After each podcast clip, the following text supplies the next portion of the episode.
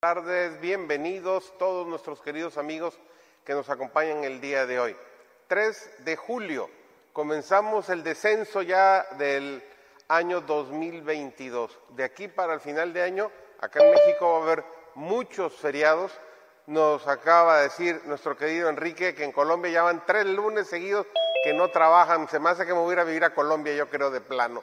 Porque allá sí que la pasan bien, la saben gozar.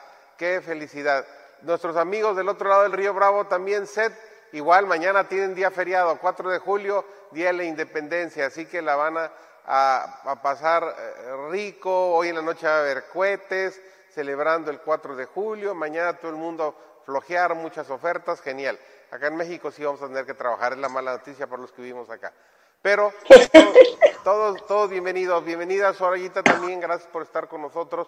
Es un gusto que nos acompañes junto con Pablo, con Seth, con Enrique, en Colombia, en, en Honduras, en Montemorelos, así que todos al pie del cañón. Y usted que nos acompaña desde su casa, desde su auto, en la oficina, en el hospital, donde quiera que usted se encuentre, sea muy bienvenido. Agradecemos de corazón que nos acompañe y estamos seguros que vamos a disfrutar muchísimo el programa de hoy, porque viene a algo que estamos viviendo constantemente en estos días. Así que vamos a entrar de lleno ya. Soraya, por favor, nos diriges en oración, si eres tan amable, para comenzar.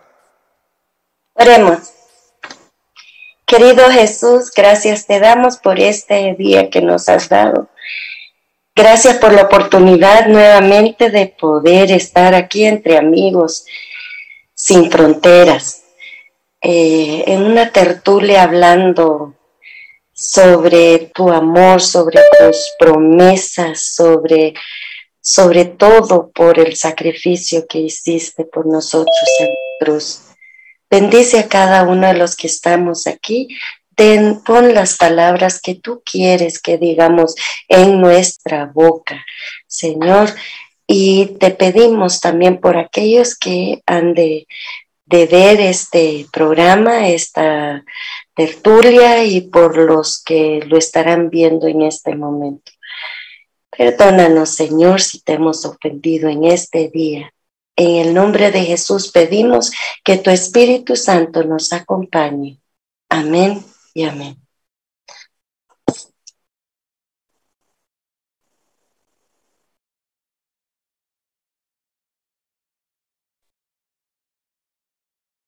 Mayra, por aquí.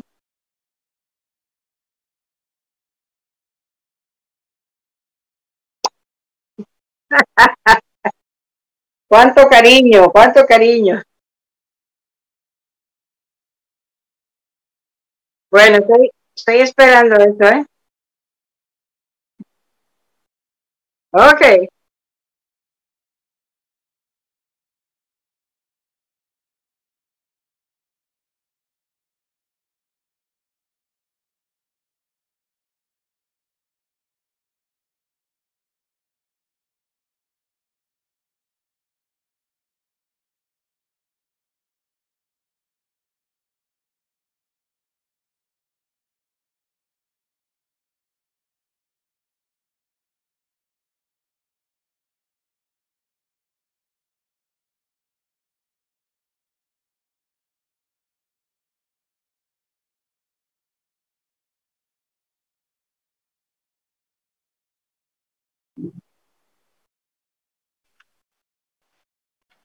Muy bien, eh, quería enfocar al estudiar esta semana, quiero que nos demos cuenta y al estudiar la, lección de que una de las teologías que hoy en día es bastante popular en esta parte del mundo, eh, en Norteamérica y, y varios países nuestros también, es la teología de la prosperidad. La teología de la prosperidad. Y en esta lección la vamos a derribar. Vamos a estar al estudiar esta lección esta semana nos vamos a dar cuenta que esta teología de la prosperidad eh, nada tiene que ver con, nosotros. No creemos en esa teología en absoluto. ¿Qué es esta teología? Eh, esta teología piensa que uno puede meterse a Dios en el bolsillo.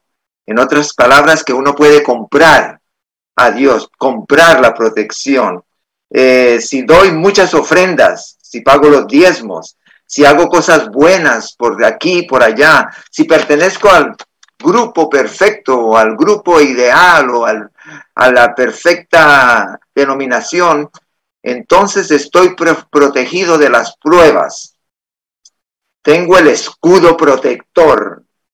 Le estoy pagando a Dios por su protección. En otras palabras, esta es la teología de, de la prosperidad. Y dice que nada malo me debe pasar. Y caemos en esa trampa, eh, los que creemos en este tipo de teología que es bastante popular. La Biblia no enseña que si estamos con Cristo, vamos a tener, no vamos a tener grandes dificultades. Eso no lo enseña la Biblia. Creo que el único en la Biblia que casi no se le mencionan problemas es Isaac. Eh, de, sufrimiento hizo Isaac. Del resto, todos de bastantes dificultades. Ahora, eh, cuando construimos una casa con Cristo no quiere decir que no tendremos tormenta, tormentas que azoten la casa. Eso no quiere decir que no tendremos tormentas porque tenemos, hemos construido la casa con Cristo. Lo que quiere decir eh, es que ninguna tormenta, escuchemos bien, ninguna tormenta podrá derribar la casa. Y el mejor ejemplo que tenemos está un poquito antes del versículo de memoria, está en Primera de Pedro 2, 21 al 23, el mejor ejemplo que tenemos de eso, donde nos dice, pues para esto fuisteis llamados, porque también Cristo, ahí está el mejor ejemplo, Cristo padeció por nosotros, eh, dejándonos ejemplo para que sigáis sus, sus, pisadas, el cual no hizo pecado, ni se halló engaño en su boca. Quien cuando lo maldecían, cuando maldecían a Jesús, no respondía con maldición. Cuando, eh, cuando padecía, no amenazaba, sino encomendaba la causa al que juzga justamente a Dios. Y espero que en esta semana al estudiar esto nos demos cuenta y sigamos ese gran ejemplo que es Cristo Jesús en momentos de tribulación.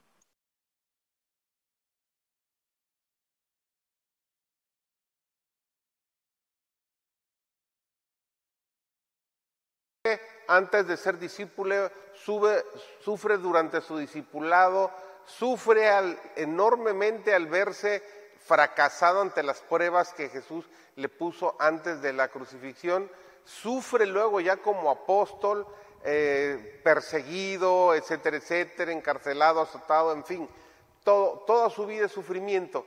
Y él nos da un perfil muy ah, ejemplificador, por así decir, de lo que es estar eh, crucificado juntamente con Cristo. ¿Qué opinas de eso, Enrique? Y luego Pablo. Pues totalmente de acuerdo. la experiencia en la vida de Pedro lo lleva a ser inspirado por el Espíritu Santo, a tener una radiografía exacta de lo que ha ocurrido en su vida y lo que ocurre con todos nosotros. Es que cuando miramos el mundo natural nos damos cuenta de que el sufrimiento es algo inherente a la experiencia de los seres humanos, sea cual fuere la causa de lo que esto suceda, eh, el sufrimiento forma parte de la experiencia natural de los seres humanos. Imaginen que nace un bebé y si pudiera decirle al médico, hola, buenos días, ¿cómo estás? y le sonriera, el médico no estaría satisfecho con esa respuesta. El médico no está feliz hasta verlo llorar. Y de ahí en adelante, la experiencia de los seres humanos está conjugándose con ese verbo llorar. Las lágrimas que caen de nuestros rostros acompañan emocionalmente cada momento complicado de la vida. Así que imagínate nomás el momento del nacimiento de un tierno bebé y todos hemos pasado sin excepción por esta experiencia. Lo primero que hacemos es llorar y si no lo hacemos, el médico nos hace llorar. De ahí en adelante hasta nuestra tumba, si el Señor así lo permite, nuestra vida está conjugada en un mar de lágrimas. Y algunos autores, utilizando algún lenguaje figurado, declaran justamente eso. El mar de lágrimas que envuelve a la humanidad es señal del sufrimiento. Pero bueno, vamos a examinar este tema conforme a lo que la Biblia nos va mostrando.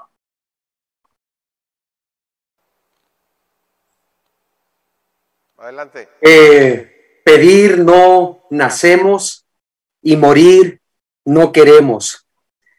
En este, en este mundo, todos los seres, seres humanos van a pasar por, por su crisol o por sus crisoles, por momentos difíciles, estando o no estando con Cristo, la raza humana va a sufrir. En ocasiones sufre por sus actos, en otras ocasiones porque son las consecuencias del pecado. Nosotros tenemos la gran bendición de conocer este conflicto cósmico entre Satanás y nuestro Señor Jesucristo. Los que son de Cristo sufren y los que no son de Cristo también sufren, pero los que no son de Cristo no entienden mucho el por qué sufren y los que somos de Cristo entendemos y comprendemos muchos de nuestros sufrimientos, pero sobre todo en esos crisoles Cristo está con nosotros y nosotros sentimos su presencia y su presencia es lo que nos da fuerza para seguir avanzando en este mundo confuso, en este mundo eh, que de continuo solamente incrementa el mal. Pero sabemos que Cristo Jesús va a estar con nosotros en todo momento. Siempre he dicho yo, ¿por qué digo esto? Lo acaba de decir Pablo, no pedimos venir y cuando nacemos primero nos hacen llorar y si no nos dan una nalgada o le buscan cómo para hacernos llorar. ¿sí? Y todo el mundo celebra. ¿Y qué? Apenas comienza un mundo de tortura cuesta arriba. Y al final, cuando morimos, cuando ya descansamos y vamos a estar tranquilos, entonces nos lloran. Es un mundo de cabeza definitivamente. Mayra, el, el tema, aquí entras tú en una parte muy importante. ¿Venimos preparados para sufrir? ¿Cómo podemos combinar la famosa palabrita de modo ahorita, la resiliencia, con el cristianismo?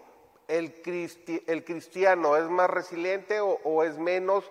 ¿No tienen nada que ver? ¿Cómo entendemos esto? A ver, desde tu punto de vista.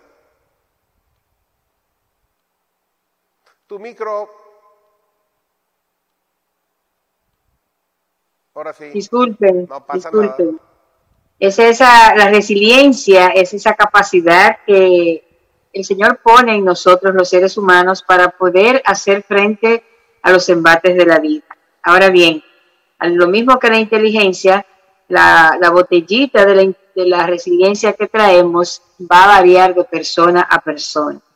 Pero lo importante es que la resiliencia se puede desarrollar, es decir, aprender a ser efectivos para manejar las tempestades de la vida se aprenden. Y la mejor manera de nosotros aprender es de la mano de nuestro Dios. Quiere decir que el cristiano puede ser tanto o menos resiliente que cualquier otra persona dependiendo de la relación que tenga con Dios. Porque el, ser cristiano, nos hacemos cristianos porque hacemos una declaración pública de que estamos siguiendo a Cristo a través del bautismo, una vez que nos reconocemos pecadores y que necesitamos de un Salvador. Ahora bien, eh, el nivel de cristianismo de persona a persona va a variar de acuerdo a, ese pacto que ha hecho con el Señor, a esa consagración que tiene día a día, a esa entrega con Él. Así es que habrá personas, habrá cristianos y cristianos, ¿no? Va a depender mucho. De la misma manera, la resiliencia, hay personas que son más proclives a tener limitaciones para manejar los embates de la vida, pero se puede aprender.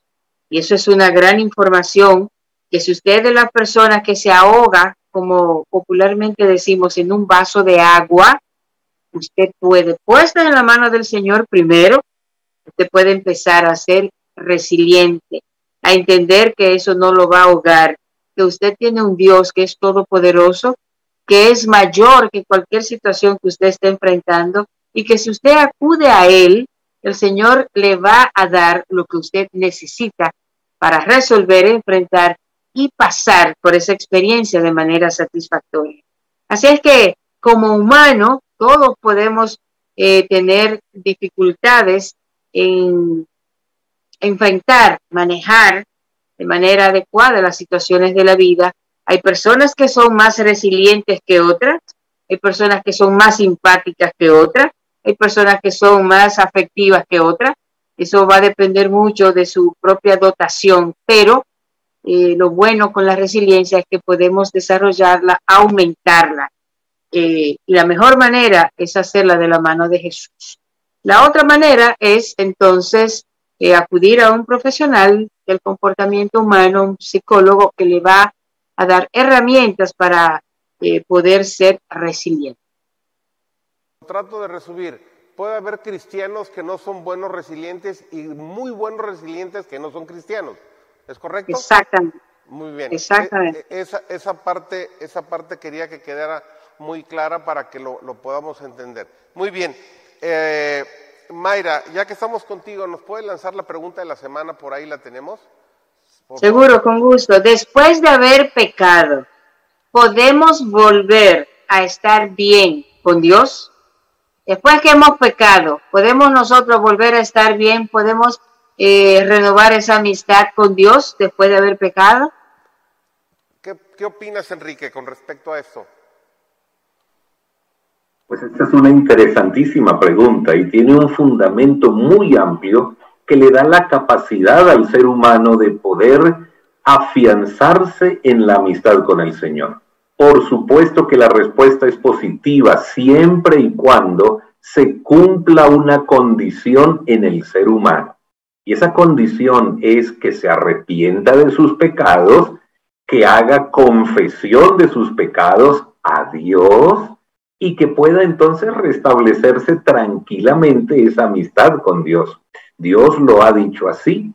La enemistad que el ser humano propone ante el Señor por sus decisiones equivocadas queda restaurada en el mismo momento en que Dios perdona nuestros pecados y nos ayuda a formar un carácter noble que nos anticipe la dicha de estar unidos siempre al Señor Jesucristo. El Señor Jesús lo declaró en una ocasión para ilustrarlo a, perpetuidad y de una manera perfecta. Yo soy la vid, vosotros los pámpanos. El que permanece en mí lleva mucho fruto. Y ese fruto tiene que ver primero con la amistad con el Señor esa resiliencia de la cual hablábamos hace pocos segundos atrás, será una parte ahora experimental del verdadero cristiano, porque se generará una nueva expectativa de vida unida con el Señor Jesús. ¿Alguien más que quiera hacer comentario? No, no alcanzo a ver porque no tengo la pantalla abierta. ¿No hay más nadie que tenga ah, comentario? A ver, sí, escucho. Sí, Romanos 5.10 a mí me, llama mucho la atención para... O sea que va más allá, dice Romanos 5.10, porque si siendo enemigos, esto es cuando siendo enemigos, nos dice, porque si siendo enemigos fuimos reconciliados con Dios por la muerte de su Hijo, Dios murió por nosotros siendo enemigos, mucho más estando reconciliados seremos salvos por su vida. Ok, muy bien. Pablo eh, también tiene un comentario. Adelante, Pablo, te escucho. Gracias. Eh, como bien lo dijo nuestro hermano Enrique, para el perdón de los pecados hay ciertas condiciones. Si no cumplimos esas condiciones, no hay remisión, no hay perdón de pecados. Voy a leer Proverbios 28:13, donde dice el rey Salomón, el que encubre sus pecados no prosperará, mas el que los confiesa, confesión de pecados, y se aparta, es decir, ya no lo sigue practicando, no sigue practicando su pecado, entonces alcanzará misericordia, la misericordia del perdón divino. Primera de Juan capítulo 1 y también en el capítulo 2 hay un arsenal de, estos pasajes con promesas, las promesas del perdón, las promesas de la gracia de Cristo. En el capítulo 2, versículo 1, Juan dice, hijitos míos, estas cosas yo les he escrito para que no pequen, pero si a pesar de ello pecan, abogado tenemos para con el Padre a Jesucristo el justo. El versículo 9 del capítulo 1 allí mismo de Primera de Juan dice, si confesamos nuestros pecados, Él es fiel, Dios es fiel y Dios es justo para perdonar nuestros pecados y limpiarnos de toda maldad.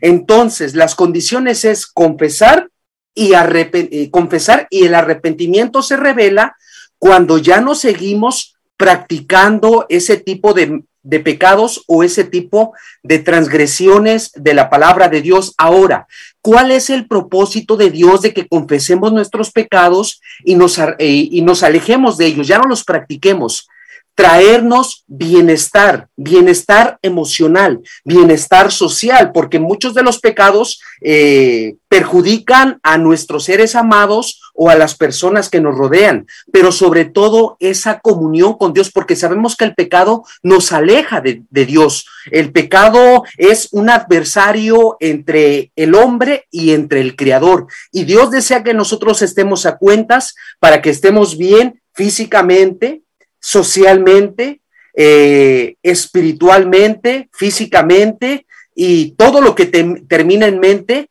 porque ese es el amor de Dios y el amor de Dios es nuestro bienestar.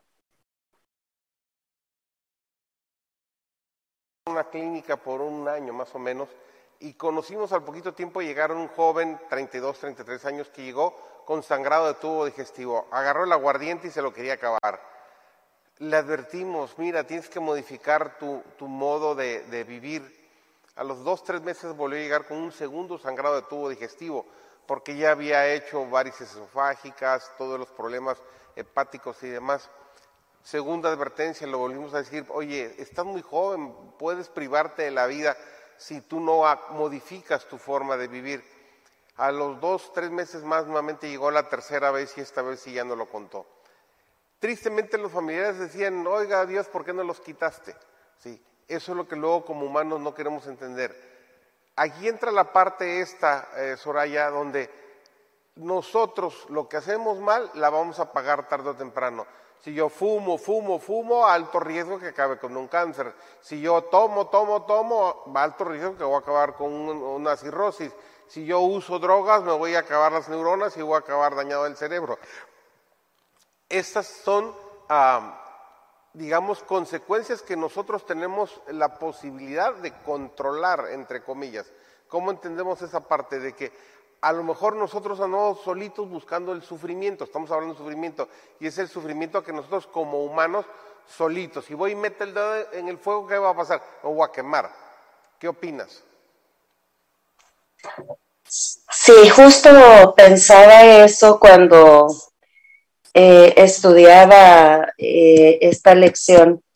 Y justo antes de, empezar el programa, y pensaba que cuando las, las veces, las ocasiones en que más he sufrido, fue las veces que yo misma me busqué directa o indirectamente ese sufrimiento.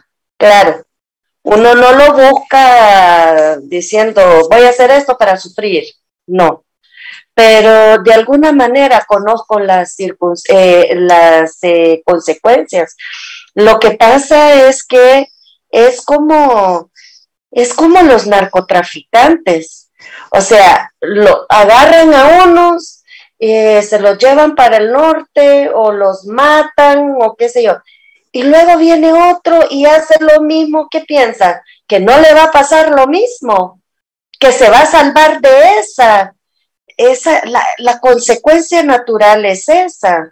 Eh, lo mismo con las decisiones que uno toma. Uno sabe que está malo, pero no, no piensa, o mejor dicho, piensa que, ah, no, pero a mí no me va a pasar eso.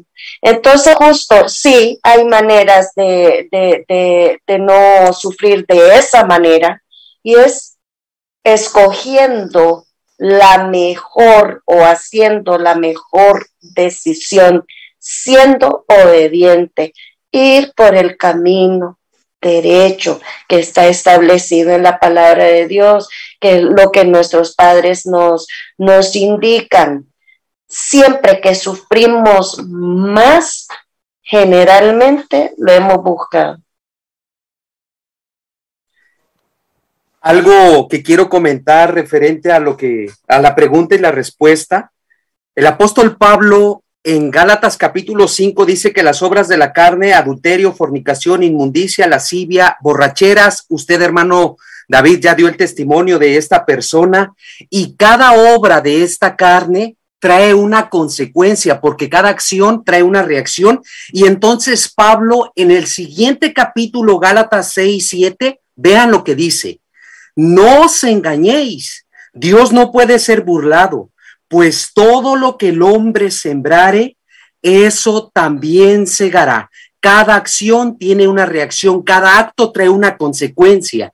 Y Dios desea que nosotros no fomentemos o no alimentemos la carne porque nos va a traer consecuencias, reacciones desagradables y como bien lo dijo nuestra hermana Soraya, la mayoría de los sufrimientos humanos es por tomar malas decisiones y es lo que Dios desea evitarnos por medio del estudio y la aplicación de su palabra a nuestra vida. Hay otras consecuencias que son causa del pecado, sí, pero la mayoría, como bien lo dijo nuestra hermana Soraya, es por tomar malas decisiones cuando incluso vamos en contra de los mandamientos de Dios ya teniendo conocimiento de los mensajes, de los oráculos divinos.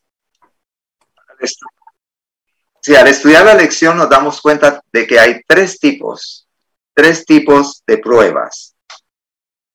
Las del diablo, las que el diablo nos da para destruirnos. Es que hay que tener un poquito de diferencia porque en la lección y a veces al estudiar nos vamos a, cuestionar el asunto de las que vienen del diablo, que son pruebas, y, y, lo que pasa es que a veces Dios utiliza estas pruebas para voltear la tortilla y que sean una bendición para nosotros. Bueno, están las, las pruebas que el diablo eh, nos pone. La, y la segunda este tipo de pruebas son las que Dios permite para edificarnos, para purificarnos. Las permite, es diferente a que las ponga, las permite para que nosotros eh, eh, seamos purificados y creamos. Y la tercera es la del borrachito y de Soraya, que ha estado hablando las pruebas que nosotros buscamos y adredes, a propósito escogemos, pues tenemos libre albedrío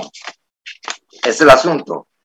Y en Romanos 1.18, vea, es que Romanos 1.18 lo dice claramente, dice, porque la ira de Dios se revela desde el cielo contra toda impiedad e injusticia de los hombres, no de Satanás, de la prueba de Satanás, no, de los hombres, de la que nosotros nos, la que nosotros nos buscamos, que detienen con injusticia la verdad. Gracias. recuerdo que tenía yo seis años, seis, siete años más o menos, cuando un día estaba yo eh, jugando con una ampolletita de esas que para inyectar, ¿no? Y me decía mi tío, mis papás, hijito, deja eso, se va a romper y te vas a cortar. No, pero la, obediencia es un músculo difícil de hipertrofiar, no tan fácil, no tan fácil lo, lo practica uno. Entonces el niño que ya mostraba indicios de que quería ser doctor, va, quiere romper la ampolletita y pasó lo que tenía que pasar. Esa ampolleta se rompió, el dedo se cortó, la sangre brotó y el niño lloró. Ya parezco poeta como Enrique, ah, hasta en verso me salió. Fíjate, hasta el final me salió en verso. En fin, ¿a, qué voy con esto? Aquel que le gusta ir al gimnasio, no como yo, porque evidentemente no me gusta ir, pero que está dándole las pesas y le da y le da y le da, ¿verdad? Y ese bíceps comienza a crecer, a crecer y el tríceps también. Pero eso duele, el estar dándole todo eso, comienzan con 10 kilos, luego 15 kilos, 20 kilos, 40 kilos, eso duele. Podríamos decir que de algún modo todo este sufrimiento es como un gimnasio cristiano para crecer en nuestra fe, en nuestra confianza, en nuestra resiliencia. ¿Qué opinas, Enrique? Pues aunque la respuesta pudiera ser afirmativa completamente, hay algunas variables que debemos tener en cuenta. Por ejemplo, si tomamos el caso, por ejemplo, de Job, en la historia bíblica, está muy ilustrado que Job era un hombre recto delante del Señor. Era un hombre ejemplar con una fe muy desarrollada, un proyecto de vida ya muy equilibrado. Y de un momento a otro entra en una especie de nubarrón tormentoso, como cuando uno va en el avión y entra en zona de movimiento brusco. El enemigo estaba queriendo desbaratar el vínculo de afecto de Job con su Señor a través de tocarle todo lo que él quería, su familia, sus ganados, sus tierras, en fin, todas las posesiones. Sin embargo, la historia bíblica se encarga de señalar que más allá de que el sufrimiento de Job fuese ocasionado por alguna mala decisión o por querer ir al gimnasio, tal como has colocado el ejemplo, también el enemigo tiene algunas trampas y estrategias para hacernos desbaratar el vínculo de amistad con el Señor. Nuestra fe es probada, nuestra fidelidad al Señor es puesta a prueba por el enemigo que quiere desbaratar nuestra tranquilidad, nuestra paz interior y nuestra relación con Dios. Queda más que claro. Pablo, entonces, contestando la pregunta que hizo Mayra, después de haber pecado, ¿podemos volver a estar bien con Dios? ¿Sí se puede o no se puede? Por supuesto que podemos volver a estar bien con Dios e incluso podemos todavía esos lazos fortalecerlos más que antes al ver la misericordia perdonadora de Dios en nuestra vida. Ok, muy amable. Bien, vamos entonces a entrar a la siguiente parte, la gema. Eh, te escuchamos, este, Enrique, por favor. Según cuenta la leyenda, un joven lector, mientras a la sombra de un manzano disfrutaba su pasatiempo favorito, vio una manzana desprenderse del árbol y se precipitaba al suelo. Esta es la escena típica contada como leyenda según la cual el célebre Isaac Newton descubre la fuerza de la gravedad. Basados en esa experiencia, otras versiones de la misma historia se han contado. Por ejemplo, que Newton estaba tomando una siesta y la manzana le cayó en el pie, que la manzana no le cayó en el pie, sino en la nariz, que si hubiese caído en un ojo queda tuerto, que la nariz de Newton se fracturó, la manzana le cayó encima, que la manzana fue del mismo árbol donde Eva tomó el fruto del árbol prohibido, y los más osados agradecen al destino que Newton estuviera debajo de un árbol de manzanas y no debajo de una palmera. ¿Se imaginan el severo golpe de un coco? Pues como haya sido la historia, no lo sabemos. Lo único cierto es que a cambio de Newton y la manzana, todos los seres humanos tenemos nuestras propias historias, ya sea con golpes de la vida producida por fresas, manzanas, cocos o grandes sandías. Y estas experiencias difíciles y traumáticas nos permiten con confianza mirar más arriba de las grandes montañas, más allá de las densas nubes oscuras, y preguntarnos junto al salmista, ¿de dónde vendrá mi socorro? Gracias a Dios no estamos solos.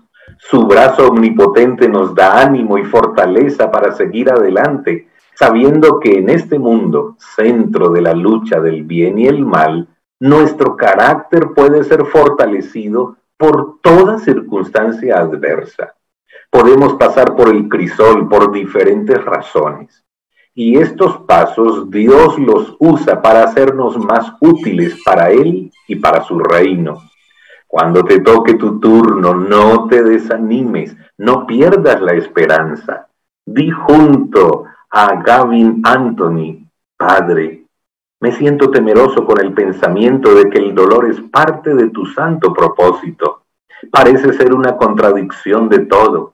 Abre mis ojos para que yo pueda entender tus propósitos y tus métodos, y concédeme el valor para seguirte, sin importarme el costo, porque es así. En el nombre de Jesús. Amén. Esperaba yo el comentario de los tres tipos de, posibles causas de sufrimiento y en base a eso va la siguiente pregunta. ¿Cómo podemos saber que algo sucede providencialmente? A ver, Seth, ¿tú qué opinas? ¿Cómo podemos saber que algo sucede providencialmente?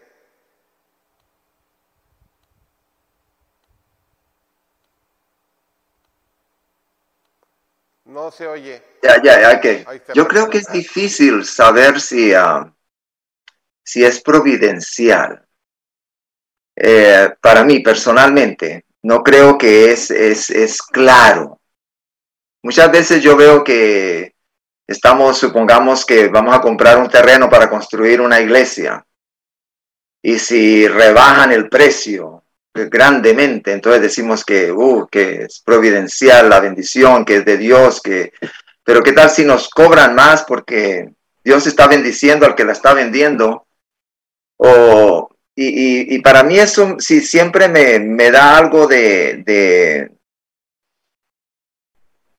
de, que yo juzgue, que yo sepa que es providencial, sinceramente yo, yo, yo tengo mis dudas. Confío en Dios, confío que la voluntad de Dios es lo mejor y entonces, y confío que el concepto que tenemos nosotros de la ley eh, no es arbitraria, sino que es de instrucción, que es un manual que nos ayuda y entonces eh, todo, todo es para bien para nosotros. El ejemplo que escogiste está difícil saber si eso no es providencial. A mí me tocó ver personalmente un caso, un amigo nos invitó a la boda de su hija, fuimos, y cuando veníamos de regreso, un individuo que iba ahogado de borracho se le atravesó, él le pegó, lo mató, y eso yo no veo cómo puede ser providencial, está más que claro, eh, ¿es, correcto? Entonces yo creo que cada situación en la vida nos va a ayudar a entender qué puede ser providencial y qué no puede ser providencial. ¿Tú crees que puedes opinar algo con respecto a eso, Mayra? ¿Cuándo podemos interpretar cuando algo, o por lo menos tener una idea más clara de cómo puede ser providencial o no puede ser providencial? Yo pienso que si bien es cierto que en muchas situaciones puede resultar difícil eh, establecerlo, no menos cierto es que cuando nosotros tenemos una íntima relación con Dios, aprendemos a escuchar la voz de Dios, a identificar la voz de Dios, entonces podemos en, algunos, en algunas situaciones saber, por lo menos confiar que eso es así, que viene de parte de Él. Nosotros escuchamos personas que dicen que lo que viene de Dios no añade sufrimiento. Nosotros entendemos que algo es eh, providencial cuando por nuestros propios méritos, conocimientos, habilidades, aptitudes, no podemos resolver algo, entonces es una providencia divina. Una persona que esté aquejada de una, tenga un diagnóstico terminal, esté atravesando por una experiencia de cáncer y, después de las oraciones y se le pide tanto al Señor, entonces esa persona, el cáncer se va, entonces nosotros decimos, bueno, esto fue una providencia divina. Cuando nosotros no podemos, cuando el hombre no puede resolver algo, por sus propias capacidades y medios y viene una solución, entonces podemos pensar que eso sucede providencialmente. Así es. La mayoría de las personas pueden decir que es una providencia de Dios no en el momento presente, sino el futuro. Hasta cuando pasan las cosas, se decantan los asuntos y tal como Mayra lo planteaba, vemos que el lío que no tenemos control pasó, decimos, ah, fue una providencia de Dios. Pero saben, la Biblia nos enseña que la mayor providencia de Dios no es la que se revela en el futuro, es la que podemos percibir en la actualidad. Ustedes recordarán en nuestra conversación de la semana pasada la gran oportunidad que tiene el salmista de definir aunque ande en valle de sombra de muerte, no temeré mal alguno porque tú estarás conmigo. La mayor providencia de Dios no es la que se posterga después de ver los resultados. La mayor providencia es saber que en medio de las aflicciones, de las luchas, de las dificultades, no estamos solos. Y los que aman a Dios, todas las cosas les ayudan a bien. Así que desde esta óptica, la mejor providencia es saber la compañía permanente de nuestro Dios que nos da fuerza y nos da valor para salir adelante en medio de las luchas de la vida. Gracias. Vi la mano de Soraya y luego la de, la de Mayra también. Eh, sí, hace muchos años ya eh, mi madre estuvo en un accidente eh, aéreo. Había un mal tiempo y el avión al aterrizar en la isla de Roatán se fue de la pista porque había mucha agua. Se fue de la pista a caer en, en un arrecife al final y el avión se fue hundiendo y bueno, la cuestión es que eh, como sea, mi madre eh, se hizo un hoyo, el avión, justo donde estaba una persona eh, americana, norteamericana, que murió. Y nadó y pudo salir. Obviamente había gente golpeada y todo eso. Mi mamá estuvo muy eh, golpeada eh, a raíz de eso, eh, tuvo problemas con uno, bueno, fue una cuestión. Sin embargo, para mí es providencial, como decía Enrique, en ese momento fue la providencia de Dios que salvó. Creo que también el piloto eh, murió, no, no, no me acuerdo muy bien si el piloto o el copiloto, y esa persona norteamericana, esa señora, pero mi madre y los otros que venían ahí con ella lograron salir eh, no ilesos, pero con su vida. Entonces, yo sí creo que esa fue eh, la providencia de Dios, o sea, fue providencial esa en esa ocasión. Yo pienso, quería agregar sobre eso, que cuando nosotros vemos lo que el espíritu hace en una persona, por ejemplo, una persona alcoholizada que asiste a una campaña día tras día alcoholizado y al final de la campaña dice, aunque yo he venido así, yo he escuchado todo y quiero ser bautizado y es bautizado y se da una transformación completa en la vida de esa persona, es restaurada completamente. Eso es providencial.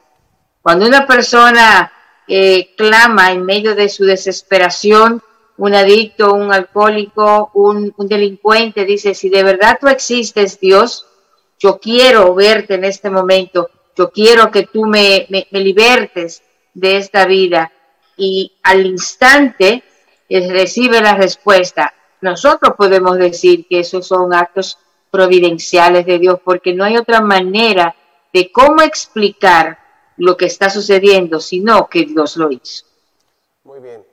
Si no hay ningún otro comentario con respecto a esto, vamos a otra pregunta. La siguiente pregunta dice, a ver, aquí quiero que todos participemos, que todos demos una opinión. Enrique levantó la mano. Perdón, a ver Enrique, perdón, no te vi.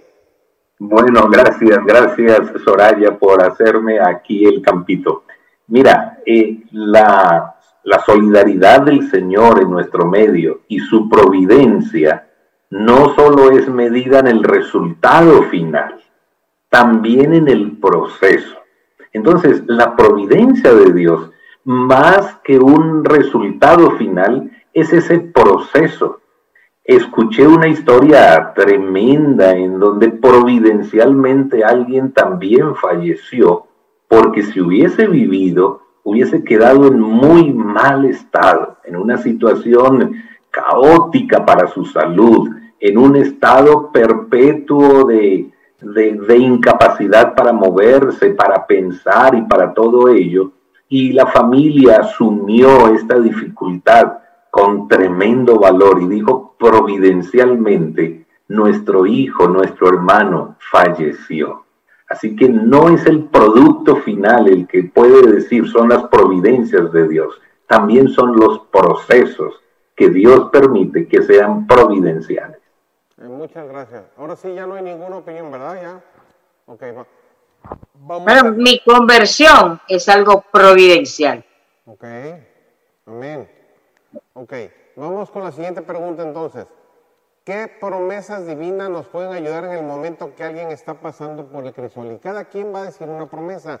yo me acuerdo rápidamente de la lección de la semana pasada, cuando dice el Señor, el salmista, Jehová es mi pastor, nada me faltará. Y nos falta confianza en creer en esa promesa, porque cuando Él dice nada, es nada. O sea, si te falta dinero, Él te lo va a dar. Si te falta salud, Él te lo va a proveer. Si es un problema familiar, Él te va a ayudar a entenderlo y a, asimilarlo. O sea, te va a dar la fe para entender qué es lo que está sucediendo. Entonces yo creo que eh, es importante que entendamos esto y que lo compartamos. Cómo la gente pasando por momentos difíciles puede estar, eh, em, ¿cómo se llama?, sufriendo con el tema eh, del, del dolor. A ver, ¿quién más tiene una promesa? A ver, Mayra. Josué 1.9. Mira que te mando que seas valiente, que te esfuerces y seas valiente. No temas ni te intimides, porque yo estoy contigo todos los días. Eso es para mí, eso es una promesa maravillosa, saber que es Dios quien nos está mandando eh, a ser valientes y sobre todo a saber que Él está con nosotros. No importa lo que vamos a enfrentar, Dios está ahí y siempre nos va a ayudar a salir adelante también tienes tu opinión? Sí, eh, el mío, mis versículos favoritos, en este caso se encuentra en Isaías 43, 2. Em, cuando pases por el agua, yo estaré contigo y los ríos no te anegarán. Cuando pases por el fuego, no te quemarás, ni la llama arderá en ti. ¿Por qué? Porque yo soy el Señor, soy tu Dios. O sea, ¿qué más?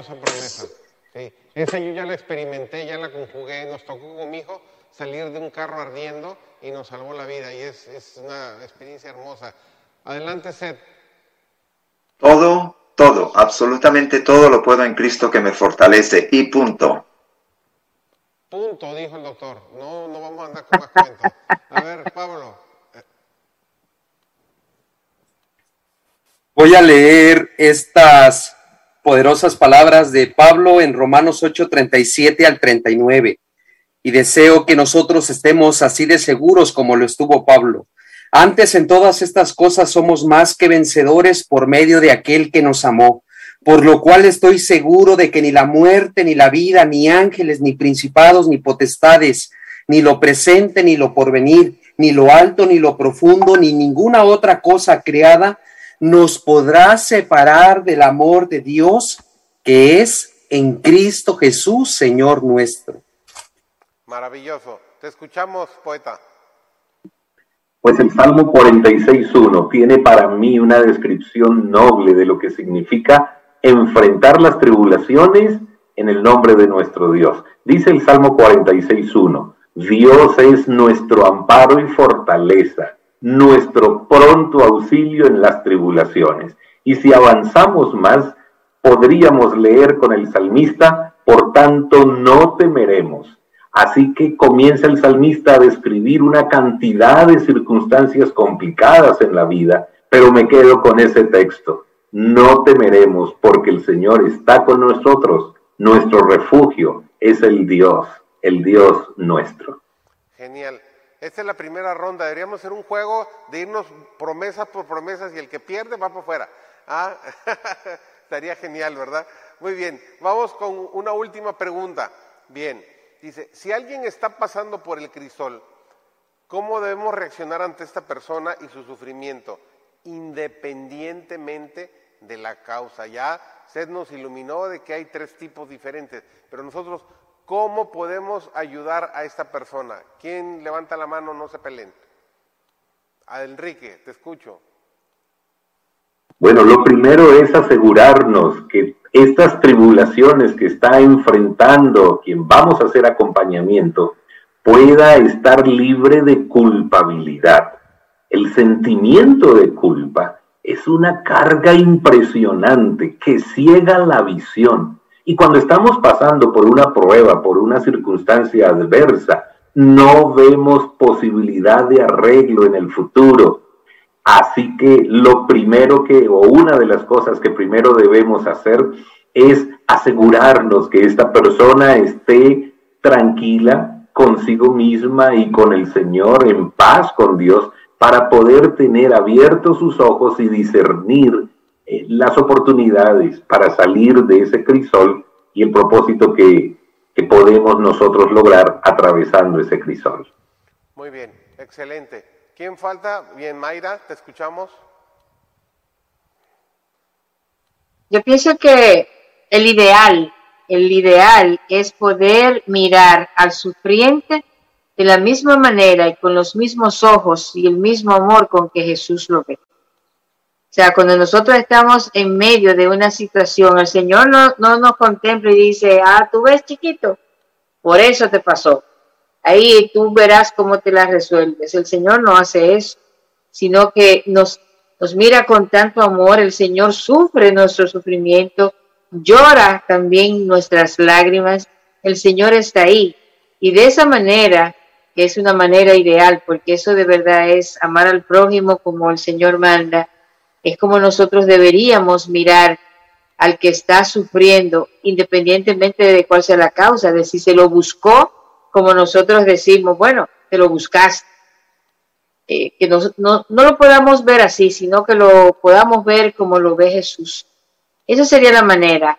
La, de la, y hasta que lleguemos hasta ahí, con que nosotros no juzguemos, sería también una buena forma de cómo apoyar sino simplemente escuchar y ser solidarios en lo que está eh, pasando y compartir con ellos lo que nosotros hemos recibido de gracia por el Señor.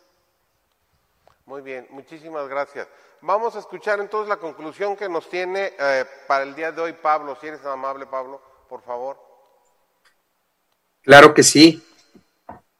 Mi invitación en este momento es para que sigamos conociendo a Dios y para que lo amemos y para que en medio de esos crisoles, lo que dijo Pablo en Romanos 8:28 encarne en nosotros y podamos estar seguros y saber que los que amamos a Dios, todas las cosas nos ayudan a bien. Debemos de recordar que nuestro Dios no pule vidrio, nuestro Dios pule piedras, diamantes preciosos, y es necesario que en ocasiones pasemos por crisoles. ¿Por qué? Porque allí es donde a veces somos purificados. En medio de esos crisoles es cuando podemos nosotros ver qué es lo que está impidiendo que mi vida le dé honra y gloria al único Dios todopoderoso. Voy a leerles algo que, que se encuentra en Eclesiastés 7:14, lenguaje actual. Cuando te vengan buenos tiempos, mi hermana, mi hermano, disfrútalos. Pero cuando te lleguen los malos momentos, piensa que tanto unos, los buenos, y los otros como los malos, son obra de Dios. Si en este momento estás pasando por el valle de sombra de muerte, es porque esa es la voluntad de Dios. ¿Dios podía haberlo impedido? Sí, su omnipotencia, pero Dios lo ha permitido y es porque Dios sabe que de allí Dios va a sacar algo bueno y sobre todo que tu vida la va a moldear más a su imagen y semejanza. Y Cristo Jesús nos dice, recuerden que yo he pasado por aflicciones, por crisoles, pero confiad en mí, yo he vencido al mundo y nosotros también podemos vencer los crisoles, las dificultades que enfrentemos si estamos tomados de la mano poderosa de Cristo. Y Cristo en los momentos difíciles es cuando Él desea que nosotros aprendamos a depender más de Él, así como Pablo, cuando pasaba por ciertos momentos difíciles, cuando Él clamaba y decía que se le quitara ese aguijón, la respuesta divina fue, bástate mi gracia, porque mi poder se perfecciona en tu debilidad. Así es de que mis hermanos, si en este momento están pasando por algún crisol, recuerden que no están solos, que Dios está con ustedes como un poderoso gigante para ayudarlos a salir adelante. Y recuerden que los crisoles son momentáneos, pero la felicidad es eterna y se cumplirá o iniciará más que nada hasta cuando Cristo Jesús venga con gran poder y gloria y recordemos esa bendita promesa, que los crisoles son momentáneos, pero la felicidad es eterna hasta cuando Jesús venga. Amén. Muchísimas gracias. Sori, ¿qué tenemos para la próxima semana? Cuéntame. Es un título muy simpático. La jaula del pájaro. aunque la jaula sea de oro, dijo la canción, ¿verdad? Vamos a ver qué sorpresa nos tiene la, la lección de la próxima semana. Tengo un anuncio para ustedes, mis compañeros, y para todas las personas que están viendo. Son dos anuncios. La próxima semana vamos a modificar el horario media hora. Vamos a comenzar eh, seis y media de la tarde. La, la, razón es muy simple. Necesitamos terminar a las siete y media porque a las ocho, que es el segundo anuncio, vamos a tener un concierto en vivo aquí mismo con Felipe Garibo. Hoy, ahorita mismo les mando el, flyer para que lo puedan compartir. Yo sé que desde Honduras vamos a tener un montón de gente, desde Colombia también, desde Loma Linda, desde Dominicana. Este tipo es una pasada con el asunto de la cantada. Tiene una voz hermosa, tiene unos mensajes maravillosos y estoy seguro que se van a deleitar con la música que él va a interpretar para la honra y la gloria de Dios. Así que los vamos a tener con nosotros aquí en el Ceneva en vivo. Los que viven aquí cerca, pues bienvenido usted, si está aquí cerca, véngase el domingo, pero véngase temprano porque si no, no va a encontrar lugar. Nada más tenemos 1.250 lugares, así que si no llega temprano, no va a poder entrar y se va a quedar como las, este, ¿cómo se llama? Doncellas que se quedaron sin aceite porque no hicieron provisión. Así que esa es otra parábola que vamos a explicar luego. Ok, vamos a orar. Enrique, ¿nos diriges en oración para terminar el programa del día de hoy, por favor? Por supuesto, muchas gracias. Querido Padre, muchas gracias te damos a ti porque en tu palabra no solo hay fortaleza para nuestra vida, sino que también nos muestras los diferentes orígenes del crisol, de los sufrimientos.